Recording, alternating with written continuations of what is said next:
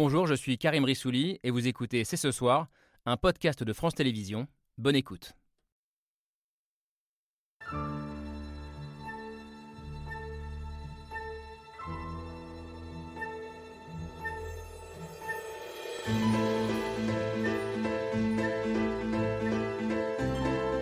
Bonsoir à toutes et à tous, soyez les bienvenus sur le plateau de C'est ce soir. Un crime de guerre, c'est par ces mots que l'Union européenne a qualifié le bombardement de la maternité de Mariupol en Ukraine par les forces armées russes.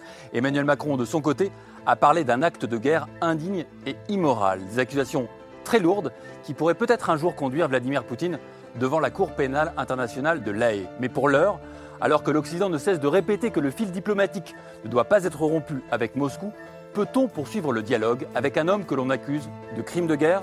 On ouvre le débat avec nos invités.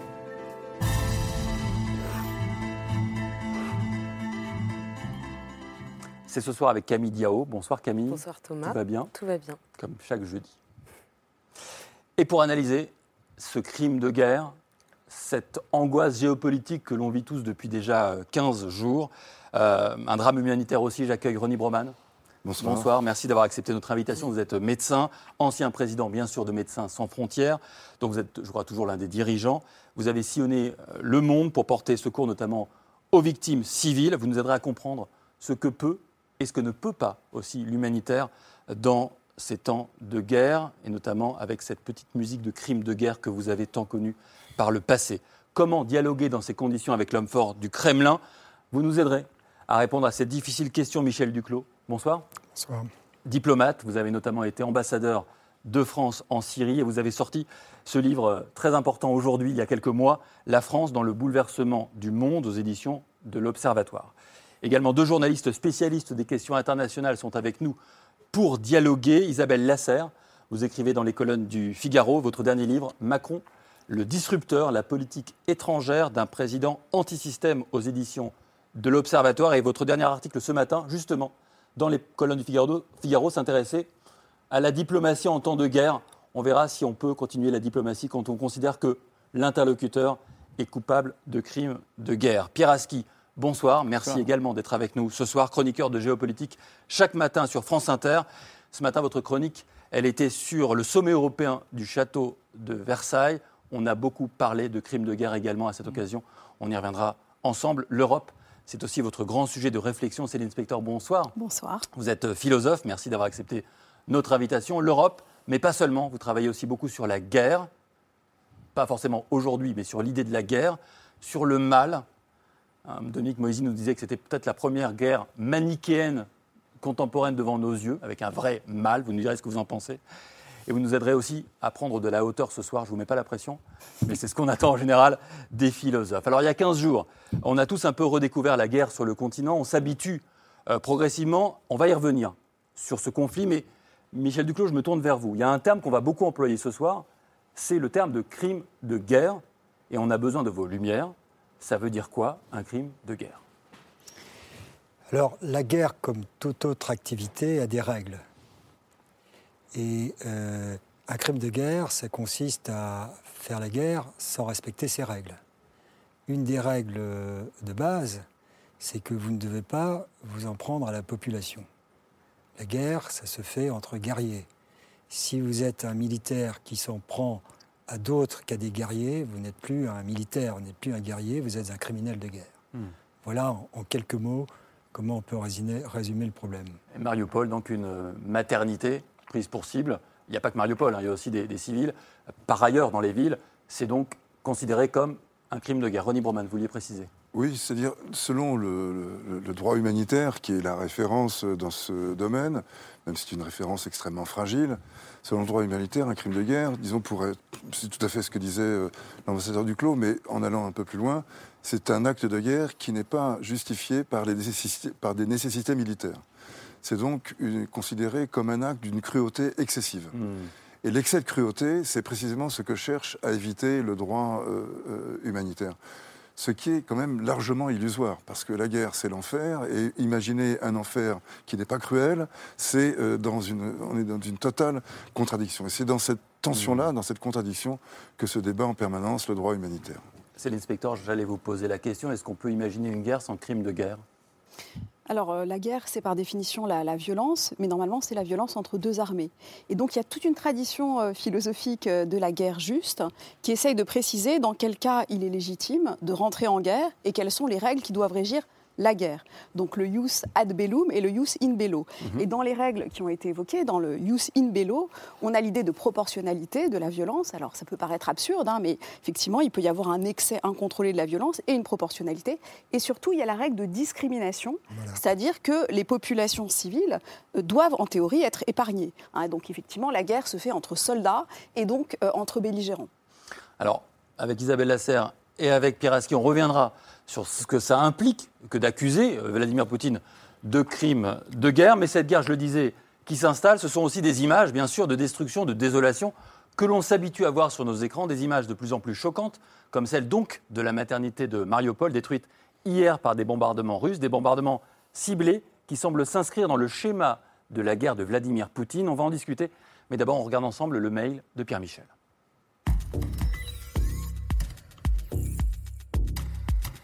Pilonner les plus faibles, anéantir même les plus fragiles, plus qu'une sale guerre, la barbarie comme stratégie. This is not about the war. This is not about the Kremlin. This is about a terrorism and genocide. Ça a fait un gros cratère. C'était un gros cratère, tout autour c'était un champ de ruines. Un hôpital pédiatrique et une maternité entièrement détruits. Детская больница, роддом. Чем они угрожали Российской Fédération Selon Moscou, l'hôpital abritait une base de tir. Personne n'y croit. Des civils, des enfants pris délibérément pour cible, plus que des dommages collatéraux, davantage qu'une tragédie, la signature de Vladimir Poutine. Доказ того, що відбувається геноцид українців. Parce que c'était déjà la même chose en Syrie. En Syrie, l'ONU n'y va pas par quatre chemins et se dit horrifié par l'intensité des bombardements qui s'abattent sur Alep depuis quelques jours. C'était Poutine et c'était les mêmes cibles. Tous les hôpitaux de l'est de la ville seraient hors service. Autre paysage, mêmes images. Plus un bâtiment, plus une maison ou presque ne tient debout. Des hôpitaux, des écoles, la stratégie de Moscou et alliés de Bachar el-Assad infliger le plus de dommages possible aux civils.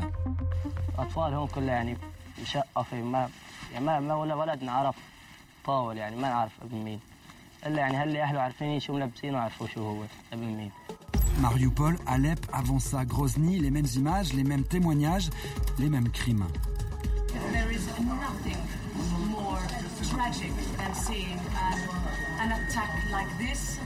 Barbare, immoral, crime de guerre, des crimes de guerre dénoncés par l'Allemagne, l'Espagne, une violation du droit international. Je condamne ça avec la plus grande vigueur. Je suis convaincu que ça, ça peut être un crime de guerre. Mais Poutine se soucie-t-il vraiment du droit international? Pierre Aski, je me tourne vers vous et je vous pose quasiment la question. Euh, quand on voit ces images, Poutine se soucie-t-il vraiment du droit international? Euh, C'est intéressant ce que montre aussi Pierre Michel, hein, l'idée d'une récurrence d'un système poutinien de la guerre depuis une vingtaine d'années. Écoutez, tout le monde a, en tête effectivement le précédent de la Syrie en, regardant ce qui se passe en Ukraine aujourd'hui, le siège des villes, les couloirs humanitaires pour évacuer euh, les populations civiles, vider le pays et ensuite la destruction des, villes euh, euh, sans faire de, tri entre les, entre les cibles. c'est ce qu'on a vu à Alep et, ces images le, le rappellent de, manière très forte. Le problème de, l'accusation de crime de guerre, c'est que vous accusez un membre permanent du Conseil de sécurité qui a un droit de veto à l'ONU. Et donc, les chances de, voir un jour Vladimir Poutine au banc des accusés à la cour de La Haye sont quand même très faibles, sauf si il subit une défaite et qu'il est euh, capturé par, euh, euh, par je ne sais pas qui.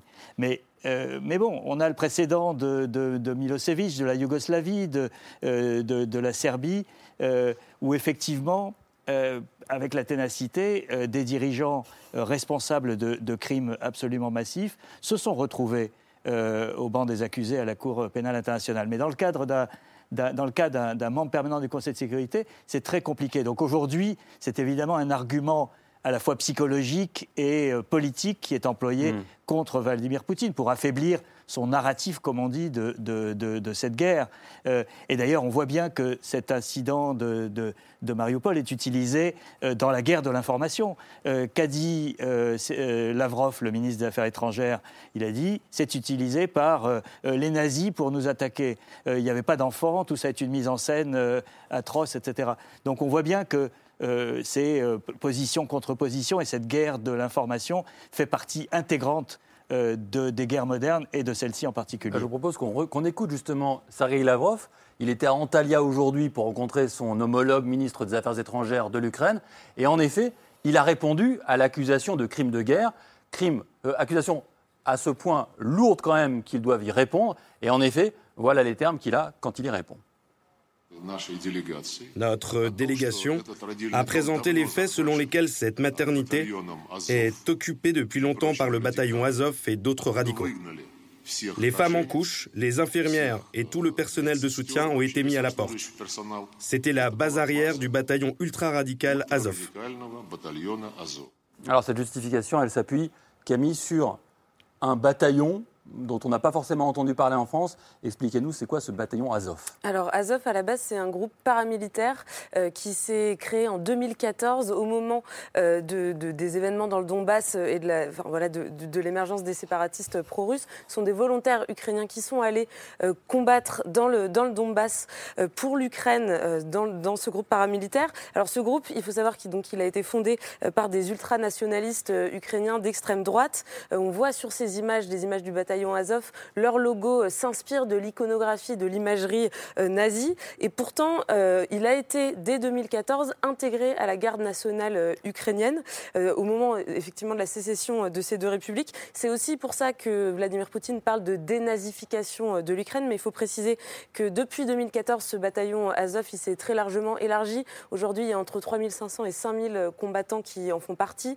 On sait aussi qu'il s'est largement dépolitisé, même s'il reste un noyau dur euh, néo-nazi. En tout cas, on ne peut pas élargir et, et dire que cette idéologie concerne toute l'armée ukrainienne ni toute la société ukrainienne, comme le fait la propagande de- du Kremlin. Alors Michel Duclos, au-delà de la justification euh, de Lavrov, sur ce même plateau, à la place de Pierre Aski, vous n'étiez pas aux mêmes chaises, il y a une semaine, vous nous aviez dit en fait, c'est la signature de Poutine, c'est vos mots, hein, de viser les hôpitaux pour démoraliser les gens. Est-ce qu'une semaine après, vous dites, bah, c'est exactement ça qui est en train de se passer? Je, le crois, oui. euh, on, on- on mentionne la Syrie parce que c'est ce, que nous avons le plus en mémoire, mais ça avait commencé en Tchétchénie, hein, pour dire la vérité. Et euh, il faut bien voir les, mécanismes euh, psychologiques qu'il y a derrière cela, une sorte de mépris absolu pour la vie humaine, quoi, une sorte de, tout est permis. et peut-être une remarque, si vous voulez, c'est peut-être ce qui va perdre euh, Poutine en, Ukraine, c'est qu'il transpose au théâtre ukrainien quelque chose qu'il a appliqué au théâtre euh, syrien, mais c'est un peu différent. Et là, il faut que nous, nous, nous nous fassions très attention. Alors, le, mot euh, crime de guerre, c'est un terme juridique, donc il faut laisser les juristes utiliser les, termes juridiques, si possible. Euh, et par ailleurs, euh, dans beaucoup de pays dans le monde, en dehors de l'Europe, les gens se disent Ah, ils crient très fort parce que maintenant, ce sont des Européens. Mais quand c'était euh, des Arabes ou des Noirs, euh, ça a affecté beaucoup moins les, populations. Je le dis d'autant plus parce que moi, comme vous le savez, j'ai écrit un bouquin sur la Syrie et j'ai toujours pris position euh, sur le conflit syrien en dénonçant ces, crimes de guerre, dis- disons-le, en- en dé- en- en dénonçant ces, ces stratégies euh, abominables. Mais c'est quelque chose qu'il faut avoir présent à l'esprit. Pourquoi dites-vous que ça peut être euh, le tombeau de Vladimir Poutine, ça? Alors, non, je- Non, j'ai pas dit- vous n'avez pas dit le mot Oui, tombeau, mais c'était l'idée. Non, bah, parce que on voit bien que euh, les militaires euh, russes qui mènent cette opération euh, étaient très fiers de leurs exploits en Syrie. Et dans ces dernières années, j'ai souvent entendu soit des, des experts russes, soit des commentateurs, etc., dire en Syrie, ils ont démontré une capacité nouvelle, euh, le corps des officiers a tous été par rotation en Syrie, donc c'est un corps très aguerri, enfin, vous avez entendu ça aussi. Euh, et j'étais un peu sceptique parce que je me disais, mais euh, est-ce que c'est vraiment s'aguerrir que d'aller bombarder des civils? Enfin, Je ne voyais pas très bien. Alors c'est vrai qu'il y a des côtés euh, logistiques, euh, gérer une grande opération aéroterrestre, comme ils disent, etc.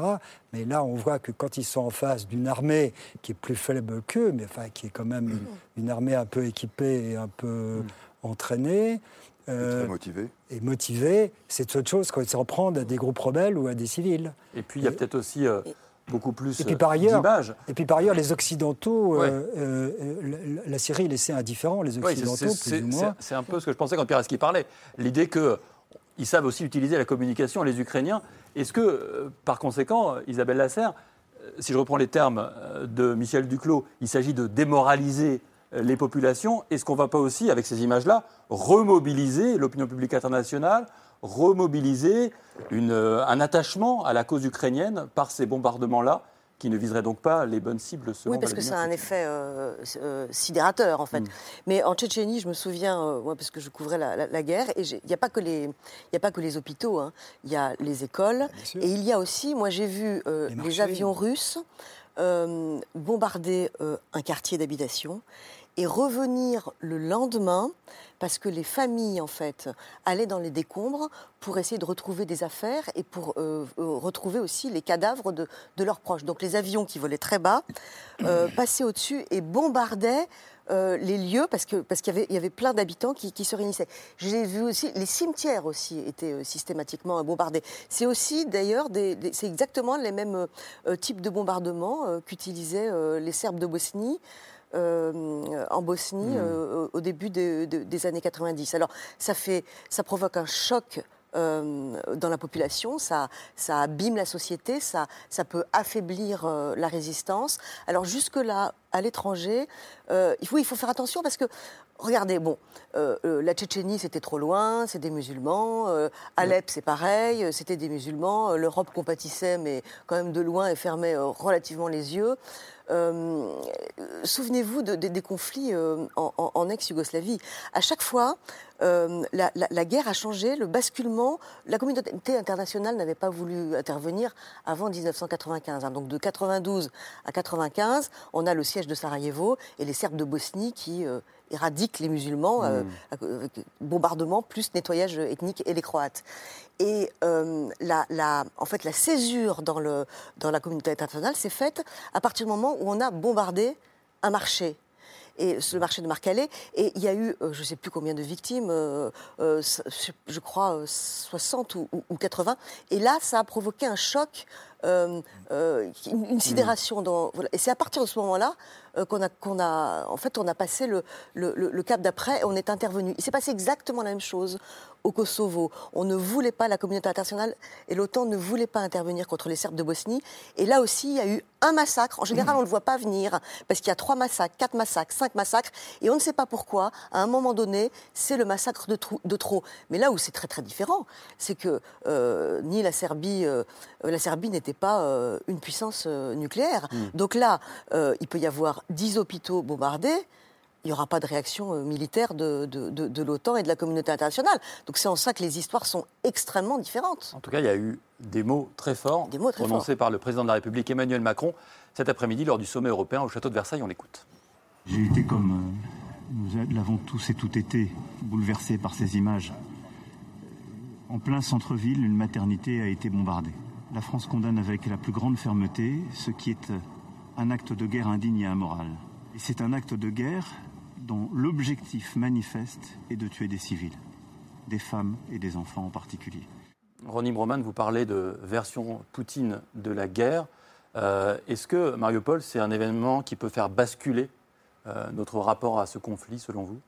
Enfin, En tout cas, ça nous fait prendre conscience de la sauvagerie de cette guerre, c'est-à-dire du caractère pratiquement illimité des moyens que cette armée peut mettre en œuvre je dis pratiquement illimité, je pense qu'il faut quand même attendre un petit peu parce qu'il me semble qu'il est difficile pour l'armée russe de réserver à Kiev le sort euh, qu'elle a réservé à Alep ou à Grozny, la pression internationale. la guerre, c'est aussi une affaire de circonstances. Les circonstances, c'est aussi le, contexte. Et on voit bien que quand la pression du contexte est plus importante, euh, la guerre euh, peut prendre une autre allure. Elle est de toute façon extrêmement cruelle. Mais je voulais, enfin, l'essentiel de ce que je voulais dire, sur, en tout cas du premier point, a, été dit, cette différence de traitement euh, entre le sort des gens qui subissent là lorsqu'ils sont en Syrie euh, ou en, Tchétchénie et lorsqu'ils sont euh, en Ukraine. Il y a quand même quelque chose de choquant dans, cette sélectivité des, révoltes ou des, indignations. Mais bon, ça a été dit, j'y reviens pas, je souscris tout à fait à ce qui a, été dit. Ce que je voudrais aussi ajouter, c'est une expérience pas, pas, tout à fait personnelle, mais disons, moi je suis venu à l'âge adulte, à, une certaine conscience politique au moment de la guerre du Vietnam. Et euh, la guerre du Vietnam, elle n'était pas moins sauvage euh, que celle-là. Les bombardements de. C'est quand même la plus grande guerre chimique mm. de l'histoire. Le bombardement des digues de Haiphong, le bombardement de Hue, euh, les, le million de morts causés par ça, plus les milliers de malades dus aux, troubles génétiques entraînés par les, les, armes qui ont été utilisées. C'était une guerre d'une barbarie affreuse. Donc il faut aussi, je pense, dissocier un peu la guerre elle-même de ceux qui la font, d'une certaine manière, sans, du tout les exonérer de la moindre responsabilité. Ils sont entièrement responsables de ce qu'ils font. C'est le, sens de cette phrase un peu bizarre, c'est de dire qu'il euh, y a des logiques de euh, la guerre qui sont... le premier objectif d'une guerre, c'est d'être gagné. Et pour gagner, à peu près tous les moyens disponibles euh, sont bons. Et le premier de ces moyens, c'est briser le moral de la population, c'est terroriser euh, euh, les gens, c'est affirmer, rappelez-vous, la théorie du fou que Nixon avait popularisée tout de même. C'est-à-dire il faut faire croire à l'autre qu'on est suffisamment fou pour n'avoir aucune limite. C'est ce à quoi on assiste, et ça n'est pas le, comment dire l'apanage exclusif de, de Poutine et de l'armée russe. si je peux Ouais, mais, mais, quand même, il y a des, les armées occidentales, euh, notamment euh, l'armée française, euh, aujourd'hui, c'est faire des, des guerres à peu près propres. Donc jamais une armée occidentale ne va bombarder. Une guerre propre, ça c'est bah, un terme que je peux... J'ai pas dit propre, j'ai dit à peu près à peu près. Il y a quand même des, guerres, euh, euh, c'est pas, pas, pas, du tout la, même guerre, mais le problème c'est que euh, les armées occidentales euh, respectent le droit international, et là on a affaire à un dictateur qui ne respecte, non seulement qui ne respecte pas le droit international... pas les armées occidentales, les armées européennes. Les armées européennes. Je disais occidentales parce que l'armée américaine... Elle a agressé l'Irak, elle en a fait, elle a oui, c'est vrai. Les armées européennes, les armées européennes, c'est-à-dire un peu l'armée française. Voilà, oui, oui, non, là-dessus, je suis d'accord. Là, on a affaire à, un dictateur qui ne, qui, ne, qui ne respecte pas le droit international, qui s'en fiche complètement, euh, qui, qui n'a même pas, euh, c'est pas dans son logiciel euh, en fait de penser, et qui en plus depuis depuis 20 ans même, c'est encore pire, s'attache systématiquement à déconstruire totalement cet ordre occidental à l'ONU, euh, euh, à l'UNESCO, dans, dans, absolument toutes les enceintes, en se retirant des traités de, de désarmement. Ils ne sont pas tout à fait les seuls, quand même. C'est ça que. Ah, c'est quand même les je, principaux. Je pense qu'il faut se garder d'une espèce d'emballement infini où d'un seul coup Poutine devient la figure du mal absolu. Je déteste cet homme, je suis contre sa politique, je ne cherche euh, absolument aucune excuse. Simplement, je, je pense qu'il n'est pas le seul. Il est aussi le leader de la deuxième puissance mondiale et la première puissance mondiale a elle aussi eu, et peut-être aura encore, des politiques de puissance dont le caractère dévastateur n'aura peut-être pas grand-chose à envier à ce qu'on a vu là. C'est la seule remarque que je, voulais faire, désenclaver un petit peu ce, personnage euh, effrayant euh, qu'est euh, Poutine. D'autres personnages moins effrayants, qui sont plus lisses, plus ronds, ont commis des actes absolument atroces qui n'ont rien à envier à ça. C'était le, sens de ma remarque. Michel Duclos, vous voulez réagir? Non, euh, ce, ce qu'on peut dire, si vous voulez, par, euh, par rapport à ça, bah, il y, a, beaucoup de vrai, bien sûr. Et d'ailleurs, d'une certaine façon, euh, la dernière fois, j'avais dit que ce, serait ça la prochaine étape. Il y a un autre marqueur prédictif du, comportement de Poutine, c'est une sorte de, mimique de l'Occident. Hein. Il est dans le mimétisme.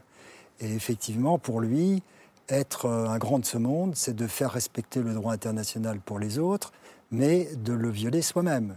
Ce qu'il pense être le comportement typique des Américains et ce qui a été souvent le comportement des Américains, il faut le reconnaître. Et donc, en Ukraine, il rejoue en partie euh, l'Irak. Et il croit que euh, c'est la façon dont, la Russie euh, envahit un pays, va faire du, changement de régime, et que tout ça fait partie du comportement normal d'une grande puissance. La grande différence, une des grandes différences, c'est que justement le monde a évolué. Et, ce qui est vraiment pour moi, un des grands paradoxes du monde actuel, c'est que ça fait des années que les Américains reculent, que les Américains ont répudié les interventions des néoconservateurs, qu'au contraire, maintenant, pour rien au monde, ils veulent avoir recours à la force. Ils se sont retirés de, l'Afghanistan après s'être retirés euh, d'Irak. Et c'est au fur et à mesure que les Américains avaient ce comportement de retrait que Poutine, lui, passait à l'offensive, cran après cran. Mais pour, vous, pour résumer, il limite, mais à contre-temps et, euh, en profitant euh, du fait que nous ne pratiquons plus les comportements qui limitent. C'est ça le. Il limite pas seulement, euh, pas seulement la guerre d'Irak, mais aussi. enfin, il limite. il y a quand même des, des, différences oui, il y a beaucoup de, niveaux parce que les motivations sont quand même très différentes. Mais il, considère, il, considère que, le, que, la, que, le, que la communauté internationale et l'OTAN n'ont pas respecté le droit international en Irak, qu'ils n'ont pas respecté le droit international au Kosovo et qu'ils n'ont pas interprété et n'ont pas respecté le, droit international en, Libye. en, 2011, où ils considèrent que, en fait, c'était une interprétation abusive de la résolution 1973 de l'ONU, à laquelle ils avaient donné leur accord, les Russes, mais euh, euh, ils s'estiment trahis aujourd'hui en, en disant euh, on est allé trop loin, et notamment avec la mort de Kadhafi. Pierre Aski, puis c'est l'inspecteur ensuite. On a, malgré tout, si on regarde l'évolution du monde ces dernières années, euh, une logique de, grande puissance. Donc vous avez eu les Américains qui ont effectivement ont, fait cette guerre d'Irak qui a été, je pense, leur, euh, leur faute euh, majeure des, des 20-30 dernières années et, sur laquelle ils reviennent aujourd'hui en, étant une, superpuissance frileuse qui ne veut plus mettre le doigt dans, l'engrenage d'une nouvelle guerre. Et puis vous avez de l'autre côté la Chine et la Russie qui sont ce qu'on appelle des puissances révisionnistes qui veulent euh, euh, revoir l'ordre, le hmm. rapport de force international. Et, Poutine n'a qu'une seule arme à sa disposition, contrairement à la Chine qui a aussi sa puissance économique. Poutine n'en a qu'une, c'est l'armée. Euh, c'est là qu'il a mis toute son énergie et toutes ses ressources au cours des 20 dernières années pour reconstruire une puissance. Et donc, euh, euh, vous savez, c'est cette logique, euh, si, vous avez, si le seul instrument que vous avez, c'est un marteau, tout, problème ressemble à un clou. Et, donc, il applique cette logique militaire à, toutes, hmm. les, tous les cas de figure pour réaffirmer cette, cette rage d'exister et de, et de retrouver le, statut que, que l'URSS avait et que Poutine, visiblement, regrette. C'est l'inspecteur, j'ai besoin de vos lumières sur la notion à la fois d'effet mimétique, je ne sais pas si vous voulez y revenir, et puis sur la question du mal, qui est quand même posée par, par Ronnie Broman tout à l'heure pour dire c'est plus compliqué que ça, euh, mais est-ce que ce n'est pas le retour du mal dans notre grille de lecture aujourd'hui, cette histoire-là? Alors l'existence du mal dans l'histoire, ça n'a jamais cessé. Hein. On n'a pas eu de période où le mal est sorti de l'histoire. La question du mal politique, c'est-à-dire de l'injustice, elle est au cœur de l'histoire humaine et ça fait partie. Alors depuis Machiavel, on sait que la politique ne peut pas totalement s'abstenir euh, du mal et qu'il faut, comme il le dit, entrer parfois dans le mal par nécessité. La question, c'est quel est le statut de cette nécessité? Euh, Le projet de l'Union européenne, alors on a beaucoup parlé euh, des États-Unis et de, leur, de leurs crimes, mais le projet de l'Union européenne, c'était quand même d'assurer la paix perpétuelle et de garantir garantir aussi une certaine vision multilatérale des relations internationales, de telle sorte que la guerre soit quand même déclarée hors la loi et soit aussi autant que possible minimisée à la guerre défensive. Donc là, on est pour la première fois dans un cas où la guerre offensive, ce qui est interprété comme un mal politique absolu, la guerre offensive revient aux portes de l'Union européenne. Et là, je crois que ça, change quand même la donne, du point de vue notamment de l'Europe de la défense. Je ne sais pas si mmh. vous voulez en parler, mais ça me paraît important, mmh. étant donné le sommet euh, euh, européen. Euh, donc en 1954, la France a finalement fait échouer le projet de communauté européenne de défense. Ça a été très difficile ensuite de le remettre en selle. Et on voit que maintenant, il y a quelque chose qui se débloque historiquement, qui est tout à fait remarquable, parce qu'on voit que la guerre peut revenir en Europe. Alors, il y a eu la crise et la guerre de Yougoslavie, qui a été une gravité extrême, mais ça a été considéré comme une parenthèse, et il n'y a pas eu de réaction ensuite du point de vue de l'Europe de la défense. Et là, on est vraiment à un point de bascule, c'est-à-dire que la menace soviétique ressurgit. On croyait qu'elle était finalement caduque, mais en un sens, elle ressurgit et elle fédère de ce point de vue autour du projet de l'Europe puissance. Mais est-ce que vous pensez que euh, peut-être la faiblesse dont euh, Poutine nous affublait, nous Européens, elle est liée à cette vision du monde euh, multilatérale, libérale, comme on dit en relations internationales, à savoir d'imaginer que partout on peut dialoguer, que partout on peut faire des compromis, qu'il n'y a pas de méchants, il n'y a que des gens que l'on peut convaincre. Alors, on accuse souvent euh, l'Union européenne de naïveté, d'angélisme, ça. d'irénisme. non, je sais bien, mais c'est quand même une, une accusation souvent portée. Je crois qu'en en fait, l'Europe, elle s'est fondée justement euh, après la barbarie sur le refus de la barbarie. Et donc, euh, si vous voulez, on ne peut pas dire que euh, c'était un- une entreprise naïve. Et je crois que plus que jamais, les Européens sont conscients du fait que euh, le modèle de euh, cet historien qui s'appelait Robert Kagan, selon lequel euh, finalement les États-Unis, c'est Hobbes, la politique de puissance, Ils et l'Europe, c'est Kant, euh, la politique multi- multilatérale et euh, une approche en termes de, voilà, de paix, de dialogue, etc. Cette approche-là, elle est euh, largement aussi périmée. Et donc, de ce point de vue-là, je pense que l'Europe politique va avancer plus, là, en quelques semaines, qu'elle ne l'a fait en plusieurs années. On suivra ce week-end Michel Duclos là-dessus? Non, peut- peut-être un mot sur, sur le mal, parce que oui, euh, je crois que le, le- le mal est évidemment inhérent à la condition humaine et, et à l'histoire. Mais euh, chacun d'entre nous a une expérience personnelle du mal, et en rencontrant l'histoire. J'avais été très frappé dans les mémoires d'un collègue euh, qui disait que c'est un jeune homme français, élevé dans un milieu normal, qui fait des études normales. Son premier poste, c'est Israël. Et là, il découvre la Shoah. Il est plongé dans la Shoah. Et pour lui, il se rend compte, l'image du mal, c'est la Shoah. Euh, D'autres parcours individuels, pour ma part, j'ai vécu de longues années, j'ai vu des situations terribles euh, dans le monde. Je n'avais pas eu ce sentiment de rencontre personnelle avec le mal. Je l'ai eu en Syrie. Et moins d'ailleurs par les bombardements, ça c'était un, un second temps, mais que par l'usage quotidien, systématique de la torture, de la torture inutile, de la torture qui ne visait pas à obtenir des renseignements, etc., mais de la torture pour le plaisir de la torture, si vous voulez. Et pour moi, c'était, encore une fois, euh, ce contact personnel qui est autre chose que de savoir que le mal existe. Et je me pose la question de savoir si, à l'échelon euh, européen, il va y avoir ce type euh, de, de prise de conscience. Je n'en sais rien, mais c'est une hypothèse. Alors sur la- sur l'Europe de la défense, euh, là aussi, les Français ont quand même été très paradoxaux, puisque nous, nous avions tendance à considérer qu'il n'y avait pas de menace venant de, la Russie. Combien de fois j'ai entendu des gens très savants à Paris disant la Russie est très méchante, très dangereuse, etc. Mais ce n'est plus une menace stratégique. C'était ça l'expression euh, qui était utilisée. Bon, les Polonais, les Tchèques, une partie des Allemands n'étaient évidemment pas de cet avis-là. Et là, aujourd'hui, tout le monde reconnaît que c'est une euh, menace stratégique. Et, et c'est ça qui devrait changer, je, pense, euh, la, la- la dimension de, de l'effort Oui. de défense. Oui, mais Arsène Inspecteur nous rappelait notre euh, appétence, pas naïveté, appétence pour le dialogue, pour le compromis, pour la recherche du multilatéral. Mais Isabelle Lasserre, ce matin dans Le Figaro, vous parlez de la diplomatie, les canaux diplomatiques sont ouverts, sauf que dans la journée, l'Europe parle de crimes de guerre, on en parle depuis le début de la mission. Est-ce qu'on peut continuer à dialoguer avec quelqu'un qu'on accuse par ailleurs d'être un criminel de guerre? Est-ce que là, c'est pas un peu schizophrénique? Non, mais je crois qu'on peut. Euh, je crois qu'on peut pour, pour plusieurs raisons. D'abord, euh, le, le temps de la justice internationale euh, n'est pas celui de, de la guerre. hein. Là, là, vra- Vraiment, je parle pas de la justice. Oui, je oui. parle Non, mais- de la diplomatie. Mais lui, il n'est pas encore euh, condamné par la justice internationale, c'est ça que je veux dire. Ouais, mais on l'accuse, nous. Euh, Oui, oui. Non, euh, moi, le, moi, le, le- le canal diplomatique ouvert euh, par euh, Emmanuel Macron avec Vladimir Poutine, euh, 22, 22 coups de fil à Zelensky et 14 en 15. 14 ou 15 euh, avec Vladimir Poutine, dont le dernier euh, aujourd'hui avec le, chancelier euh, allemand.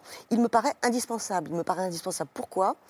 D'abord parce que si un jour il y a une vraie ouverture de diplomatie, il vaut mieux être prépi- prépositionné. Il vaut mieux que ce soit l'Europe plutôt que, euh, je sais pas, la Turquie. Enfin, en tout cas, toutes les, bonnes volontés sont, sont les bienvenues dans cette affaire. Mais ensuite, euh, il ne s'agit pas de se mettre forcément dans la tête de Vladimir Poutine, mais en dialoguant avec Vla- Vladimir Poutine, on peut euh, en fait essayer de, de- de savoir quelles sont euh, ses intentions, quelle est, euh, quelle est la prochaine étape et prendre euh, des dispositions. C'est quand Ça, même important. Il, nous- il nous, il- pardonnez-moi, mais il a l'air de souvent mentir. Oui, il ment. Enfin, on peut, on peut quand même essayer de percevoir des états. On peut percevoir euh, quand même euh, des états d'esprit. Donc c'est important de, de- de maintenir ce dialogue quand même, franchement. Euh, alors, les Européens peut-être continuer à essayer de dialoguer, mais dans le même temps, Camille, les Européens enquêtent déjà. Oui, il y a trois enquêtes euh, internationales qui sont ouvertes sur de possibles crimes de guerre commis par l'armée russe. Euh, dès, les premiers jours de la guerre, la Cour, pénale, internationale pardon, euh, de la a ouvert une enquête. Et puis il y a deux pays, l'Allemagne et l'Espagne, qui ont annoncé dans la journée de mardi, je crois, ouvrir également des enquêtes. Alors, ce ne sont pas des enquêtes qui visent nommément, par exemple, Vladimir Poutine. Vous disiez tout à l'heure, Piraski, qu'on n'était pas prêt de le voir dans le box des accusés de la Cour pénale à la haie. Euh, mais ces enquêtes, elles ont pour but de commencer à collecter des témoignages, euh, des, preuves euh, de, ces crimes de guerre. Et ce qui est intéressant pour continuer à filer le parallèle avec la Syrie, c'est que c'est ce qui s'est passé dès le début de la guerre en Syrie. L'Allemagne, qui s'appuie sur une compétence universelle qui lui permet d'enquêter sur des crimes très graves, même s'ils n'ont pas été commis sur son territoire ni par des ressortissants allemands, a enquêté, a collecté des preuves. Et évidemment, même si Bachar el-Assad n'a pas été traduit en justice, certains criminels de guerre syriens hmm. ont finalement été euh, traduits en justice, poursuivis et condamnés en Allemagne, Piraski. Hmm. Quel est le but de, la justice internationale, de tout ce processus qui a été euh, euh, déclenché il y a, maintenant 20-25 ans? C'est de faire rentrer dans l'esprit d'un officier russe qui est aujourd'hui en Ukraine ou qui était hier en Syrie, hmm. que peut-être un jour, il pourra être traduit devant une cour. Et d'ailleurs, on, a euh, vu, euh, on a vu des, panneaux de signalisation ukrainiens qui, qui fléchaient euh, vers la Mais, c'est ce qui s'est passé en Allemagne, effectivement, où c'est un, ancien officier du service de renseignement syrien qui était arrivé en Allemagne comme réfugié.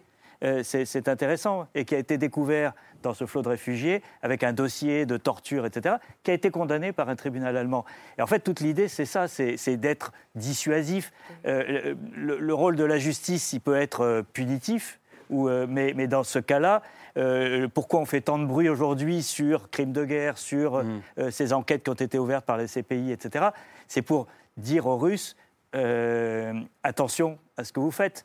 Le problème, c'est que Vladimir Poutine, à mon avis, euh, euh, n'est pas dans cette logique-là, il n'est pas dans, ce, euh, dans cet état d'esprit-là, et, il n'est pas du tout sensible à, tout ce bruit que nous faisons autour de l'idée de, justice, parce qu'il a une logique de, force, une logique de, soumission de l'autre, et qu'il pense euh, fondamentalement euh, qu'il est euh, au-dessus des lois et au-dessus de la loi internationale. le fait d'attaquer un pays, c'est quand même pas anodin de, violer toutes les, règles sacro-saintes de la souveraineté.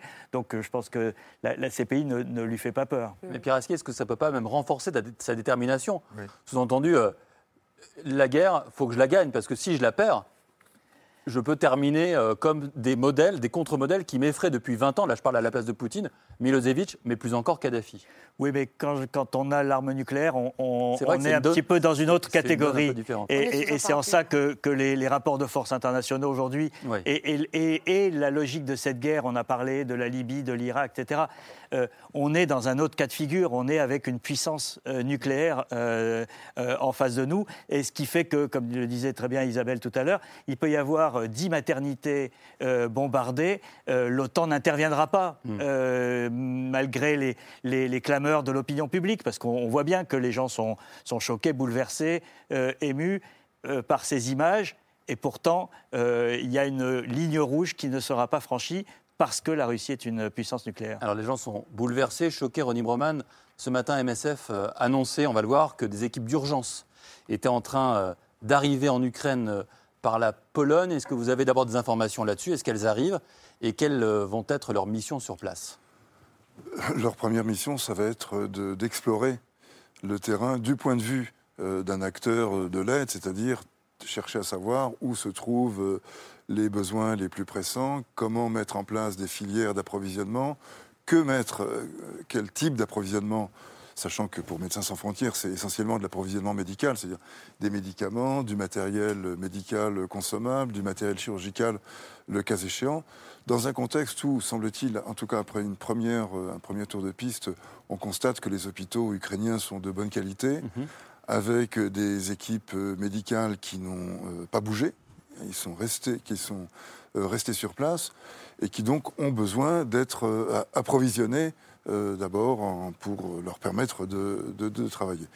Donc à Kiev, mais aussi dans trois ou quatre grandes villes ou moyennes villes du pays, les équipes sont en train de, de voir de quoi, de, quoi, de quoi ils retournent. À ce stade, c'est la seule chose que nous puissions faire. Et peut-être qu'il euh, y a un autre, un autre volet. Parce qu'il faut, dans ce genre de situation, du point de vue d'un acteur de l'aide, il faut distinguer entre, disons, la, situation interne et la situation extérieure. La situation intérieure, c'est la guerre, et euh, il faut s'adapter à des conditions de guerre. La situation extérieure, ce sont des populations déplacées et réfugiées. Là, ça n'est pas la guerre, ce sont des regroupements de population, donc il faut euh, assurer des camps, un minimum de, euh, d'hébergement, de ravitaillement en vivres, en eau, éventuellement en soins médicaux, parce qu'il y a des patients, notamment dans ce genre de situation, des patients chroniques, hein, des diabétiques, des gens comme le cancer, des, femmes enceintes, etc. Bref, au-delà des urgences, des problèmes médicaux très sérieux à prendre, euh, à prendre en compte. Donc, bon, ce ne sera pas en Pologne, parce que pour l'instant, les réfugiés ukrainiens en Pologne trouvent un abri, enfin en tout cas la première vague de réfugiés, qui est sans doute des gens plutôt bien nantis, bien lotis, des couches disons, économiques supérieures. comme toujours. Oui, oui, comme toujours, bien sûr. La, guerre n'efface pas les différences de mm. classe. Hein. Et donc, euh, ceux-là avaient des, réseaux, des, amis, de la famille euh, en Pologne et ont trouvé de quoi se loger.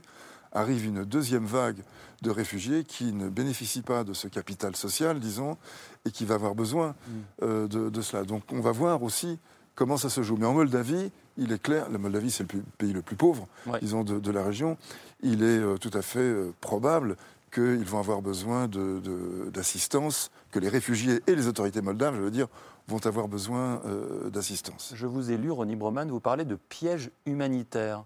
De quoi parlez-vous? Euh, c'est pas moi qui ai parlé de piège humanitaire, c'était Jean-Christophe Ruff hein, qui avait publié un livre euh, dans, les années, dans, les années, 80. C'est pas vous qui l'avez inventé, oui, non, vous l'avez utilisé. ah d'accord, oui, oui. Non, je, pensais au corridor. Euh, c'était à propos de, ces, de tout ce qu'on a spéculer, disons, sur cette notion de, corridor, qui, d'une part, n'a aucune consistance juridique, donc qui est une notion très floue, très nébuleuse, dont on ne sait pas très bien euh, quoi faire, mais qui correspond tout de même à quelque chose qui est sensiblement matériel, qui est une trêve permettant entrée et sortie à partir d'une zone enclavée ou assiégée entrée de vivres, de médicaments, de matériel euh, de première nécessité, et sortie de civils, femmes, enfants, vieillards, personnes hors d'état de, combattre, euh, euh, disons. Alors il y a quelque chose de l'ordre de l'humanitaire au premier degré. Hein. C'est les femmes et les enfants d'abord. C'est vraiment la, la, pulsion humanitaire initiale. C'est-à-dire ceux qui ne peuvent pas nuire qui n'ont pas les moyens d'être euh, une menace pour euh, l'ennemi doivent être euh, épargnés.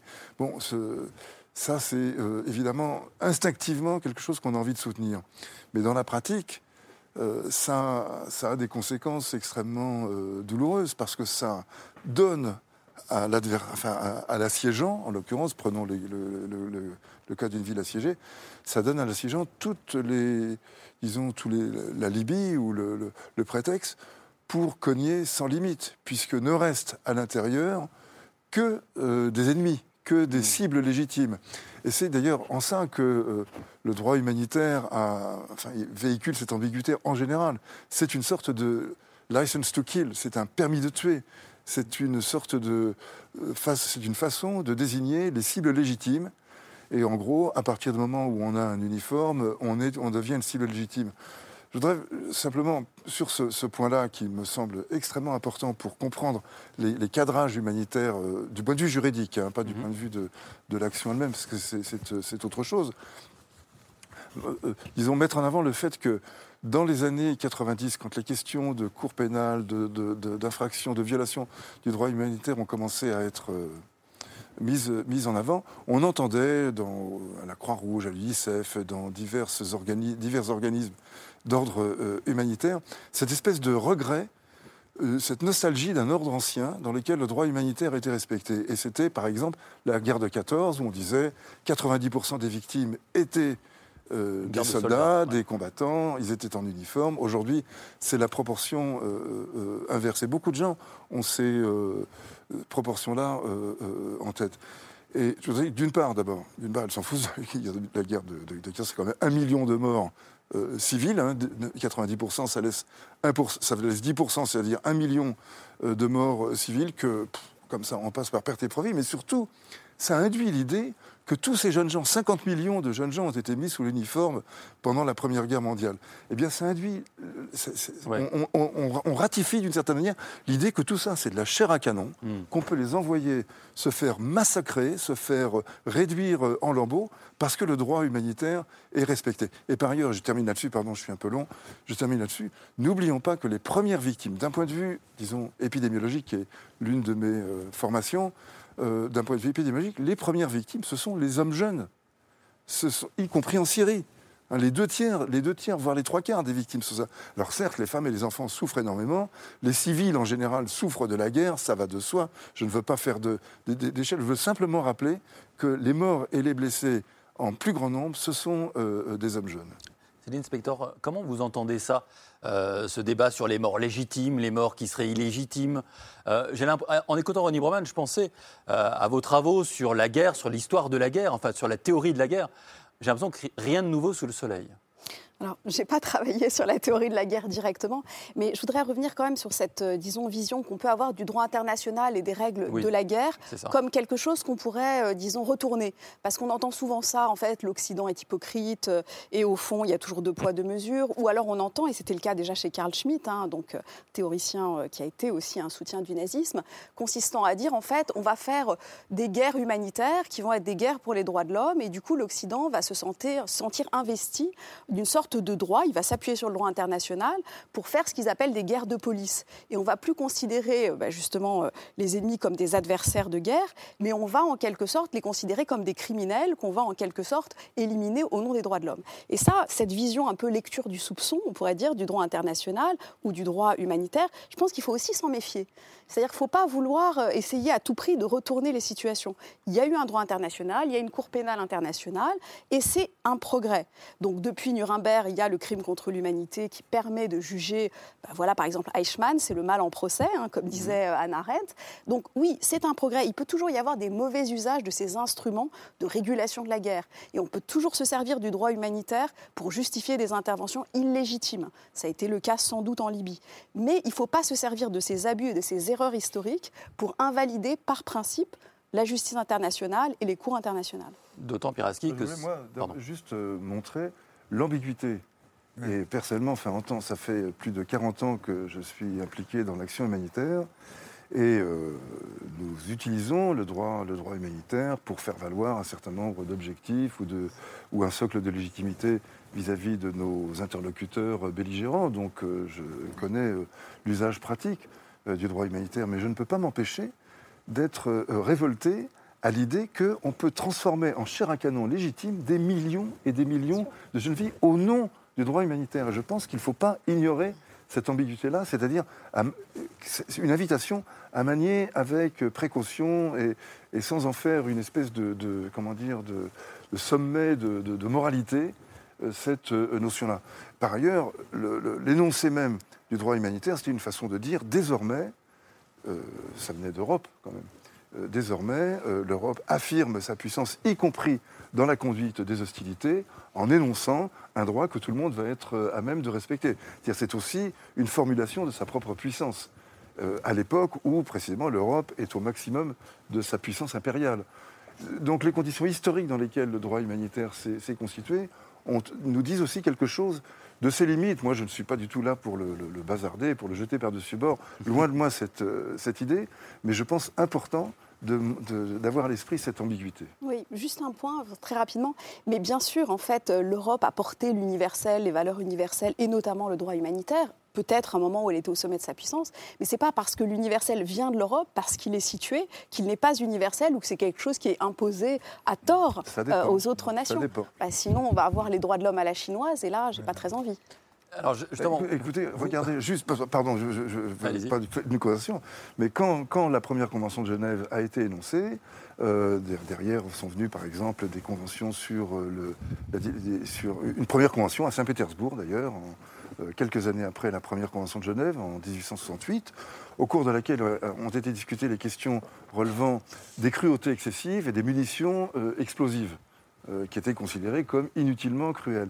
Elles ont effectivement été bannies, dans la perspective d'ailleurs d'une guerre, guerre anglo-russe qui était sur le point d'éclater. C'est pour ça que les Russes étaient inquiets. Mais apprend-on, quand on regarde les textes de près, ces, ces munitions ont été bannies, sauf pour deux cas, la chasse aux grands fauves et les guerres coloniales. Autrement dit, l'animalité euh, des Africains était mise au premier plan, assumée euh, euh, comme telle. Donc, quand je dis que cet universalisme, il a ses limites, je pense à des choses très précises, pas une espèce de, de conception de principe. Alors, vous parlez d'un temps où l'Europe était puissante. Est-ce que ce temps est revenu? Aujourd'hui, on va s'arrêter un instant mm. quand même sur ce sommet euh, de Versailles, du château de Versailles, qui s'est ouvert euh, ce matin et qui dure cet après-midi et qui durera encore euh, jusqu'à demain soir. On voit les images du château de Versailles avec le président Macron qui reçoit les homologues de l'Union européenne. selon vous, Pierre Aski, est-ce que c'est un sommet historique? Il a le potentiel pour être un sommet historique. On verra le, résultat et les décisions. Mais on est à un moment historique, clairement, pour l'Europe, parce que ça a été dit un peu plus tôt, mais euh, il s'est passé beaucoup plus de choses au cours des deux derniers mois euh, qu'au cours des, dernières années, euh, du point de vue de la prise de conscience de la nécessité de redevenir une puissance.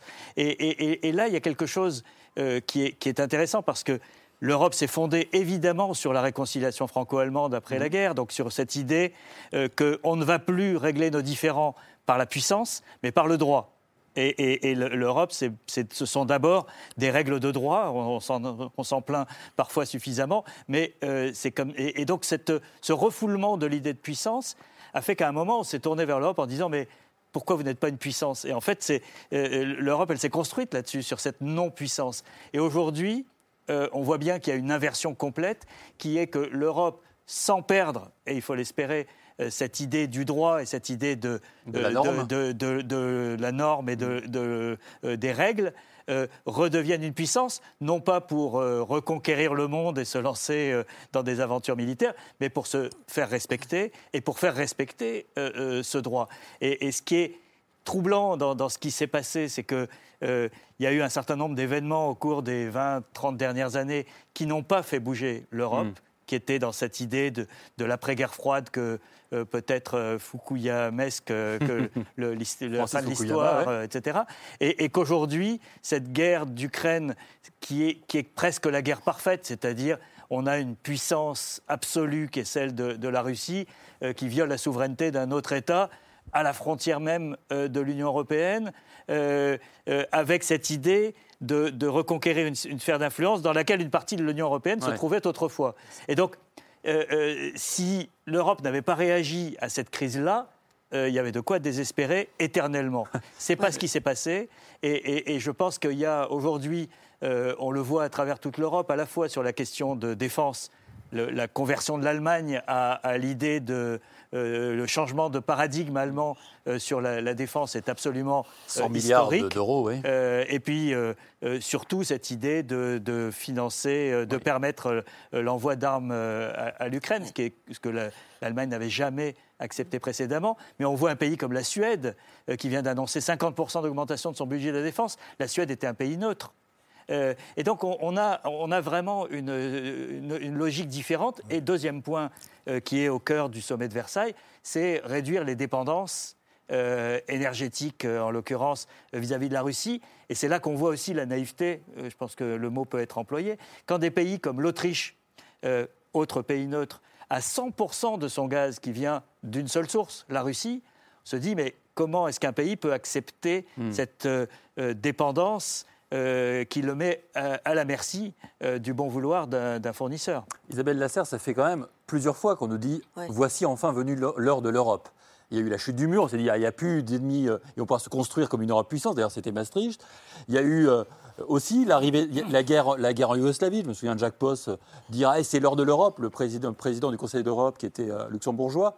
Ça fait plusieurs fois. Quand Trump est arrivé au pouvoir, on a dit ça y est, c'est l'heure de l'Europe. Quand le Brexit a eu lieu, ça y est, c'est l'heure de l'Europe. Il n'y a plus les Anglais pour nous embêter.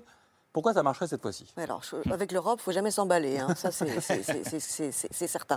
Disons que moi je pense que pour une fois, euh, là, l'Europe a peut-être une chance d'échapper euh, au destin que certains lui prédisaient, qui était euh, carrément de, de- de sortir de l'histoire. Pourquoi? Parce que c'est la première fois depuis de très très longues années qu'on a l'impression que les divisions très fortes et très importantes entre la partie orientale et centrale de l'Europe, euh, qui considérait la Russie comme une menace et qui ne trouve sa sécurité que, que sous le parapluie euh, de l'OTAN, même s'il est totalement euh, percé aujourd'hui, et la partie occidentale de l'Europe, qui est plus tournée vers la menace euh, qui vient du Sud. C'est la première fois que ces deux parties euh, sont unies euh, et, travaillent, et travaillent ensemble. Il y a plus on a gommé les différences. On a même réussi à mettre entre parenthèses euh, les problèmes que l'Europe a avec des pays comme euh, la Pologne et comme euh, la Hongrie de M. Orban euh, sur les droits de l'homme. Et ça, c'est vraiment euh, euh, un phénomène majeur. Maintenant, euh, il faut, il faut, il faut pas s'emballer parce que euh, créer des armées, parce que ça, c'est le, le projet d'Europe puissance. Il est, porté, il est porté depuis toujours par la France, mais la, seule- la France était le seul pays à vouloir d'une Europe puissance. Il y avait une autre puissance militaire dans l'Union européenne, c'est la Grande-Bretagne. Elle est partie, et euh, de- ça fait des années que tous les leaders, tous les présidents français et Macron l'a fait encore plus que les autres, essayent d'entraîner ses partenaires dans cette aventure. Et la réponse est toujours non. Donc il faut faire attention aussi. Imaginons que dans trois semaines la guerre s'arrête, que Vladimir Poutine et Zelensky se mettent d'accord sur quelque chose.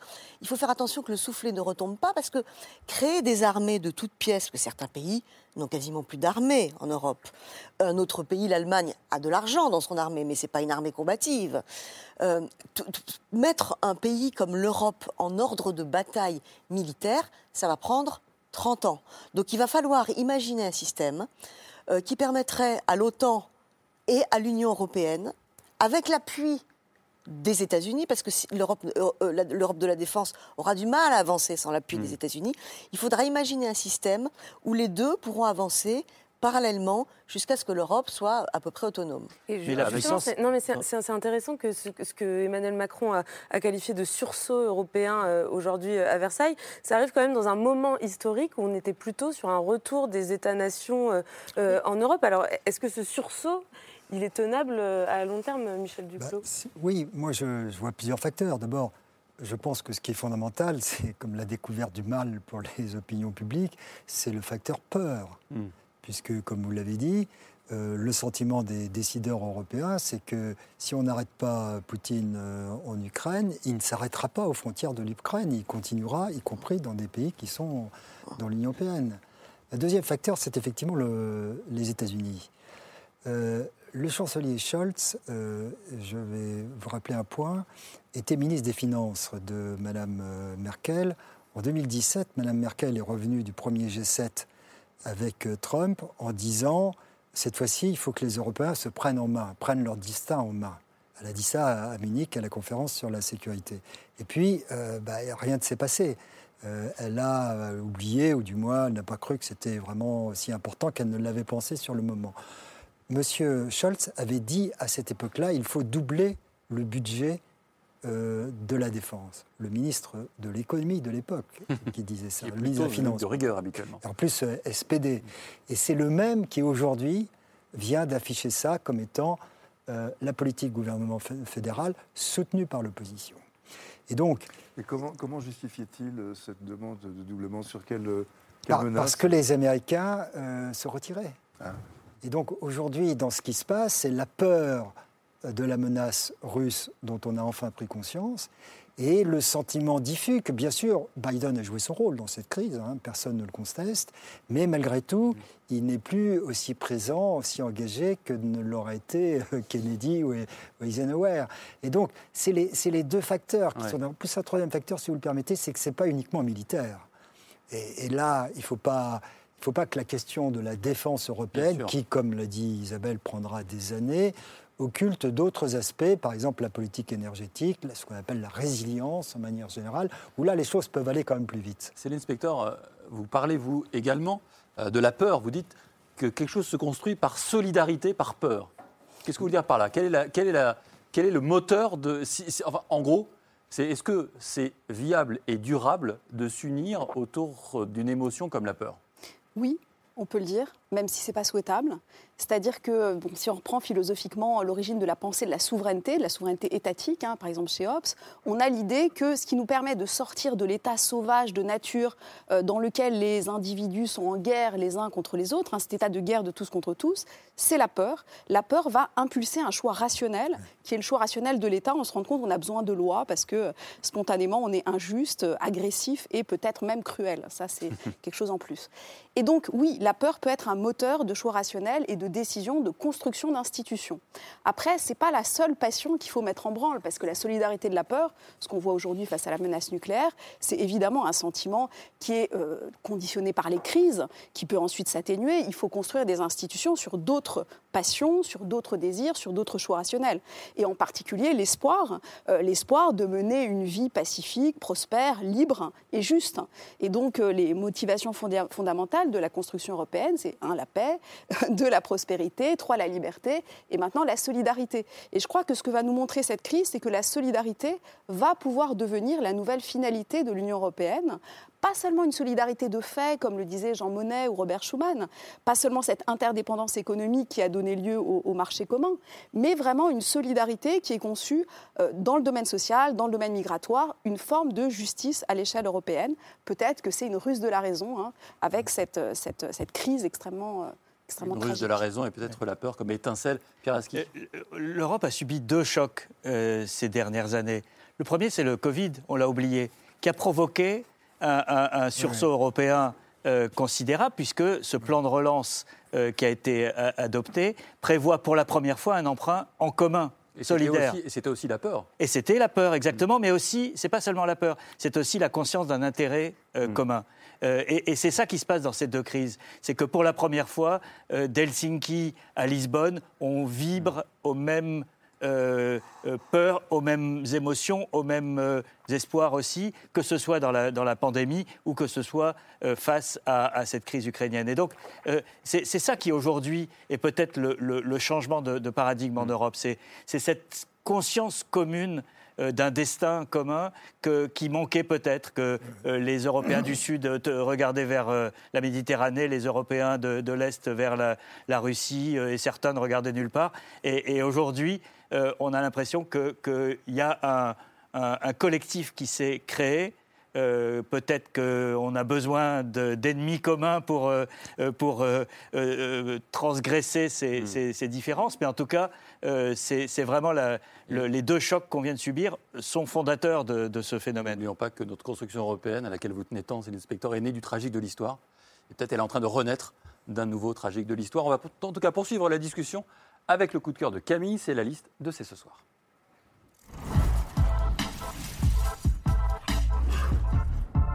Votre coup de cœur, Camille, ce soir, c'est le livre d'un photographe qui nous emmène en Ukraine il y a quelque temps.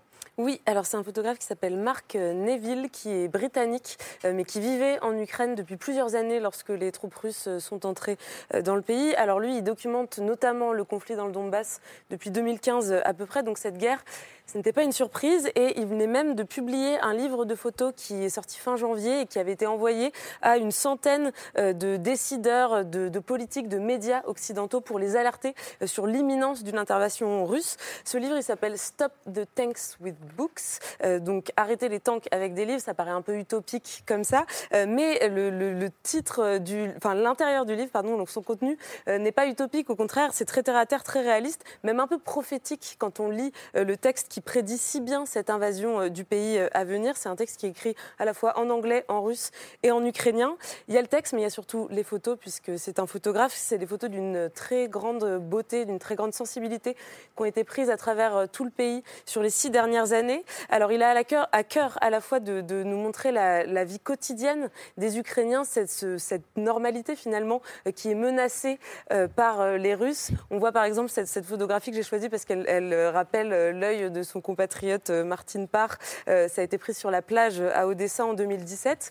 Euh, mais dans ce livre, on voit aussi l'émergence d'une conscience nationale collective ukrainienne. On va voir une photo qui a été prise l'année dernière à Kiev pour le 30e anniversaire de l'indépendance du pays. Et puis c'est aussi un livre qui nous rappelle qu'à l'est de l'Ukraine, la guerre, bah, c'est pas une nouveauté, c'était une réalité quotidienne depuis huit ans déjà. Huit ans, c'est probablement l'âge de ce petit garçon qui a été photographié en 2019 à Louhansk, tout près de, de la ligne de front.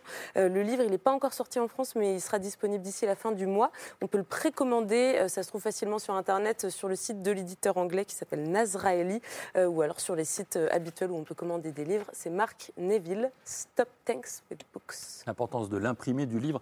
Ça me donne envie de vous poser une dernière question, Peraski, mais très vite. Reporter sans frontières, vous connaissez bien, vous en avez été à la tête à un moment donné. Comment ça se passe toujours. Et vous êtes toujours à la tête, pardonnez-moi pour cette erreur. Quelle, est la situation des journalistes sur place, notamment français? Alors, il y a d'abord la situation des journalistes euh, ukrainiens. Euh, il y a eu l'attaque euh, de la tour de la télévision de Kiev. qui a été. nous avons porté plainte d'ailleurs devant plusieurs juridictions contre cette attaque qui vise un, bâtiment civil abritant des, des médias, donc là totalement abominable. et il y a une situation de guerre, donc le, sort des journalistes dans une guerre est, forcément euh, celui du, danger. Il y a eu des attaques délibérées contre des journalistes. Il y a un, confrère suisse euh, qui a été euh, arrêté par des soldats russes, battus et, à qui on a volé son matériel, y compris son argent. donc voilà, il y, a, une situation quand même très difficile. Mmh. Reporters sans frontières a ouvert un, centre à Lviv euh, dans lequel on apporte notamment du matériel de sécurité aux journalistes, des gilets pare-balles, des casques euh, qui, euh, qui manquent. Et, et, on aide les journalistes ukrainiens dans la mesure du possible à continuer à faire leur travail. C'est indispensable parce qu'on sait très bien que dans la guerre, l'information est aussi une victime. C'est un bien précieux et on rappellera que toucher un journaliste, c'est aussi un crime de guerre. Ça rappelle ce qu'on racontait au début de l'émission.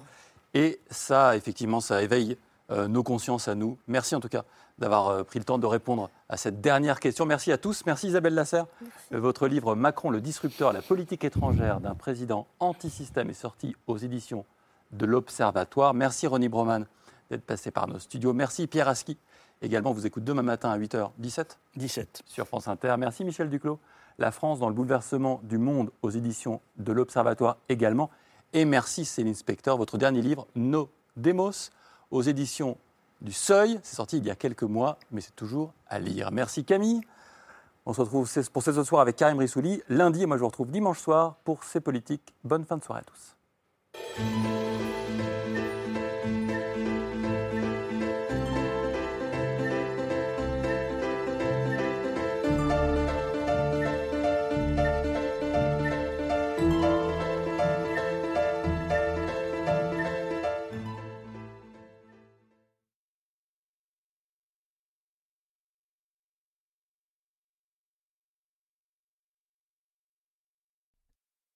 C'était C'est ce soir, un podcast de France Télévisions. S'il vous a plu, n'hésitez pas à vous abonner. Vous pouvez également retrouver les replays de l'émission en vidéo sur France.tv.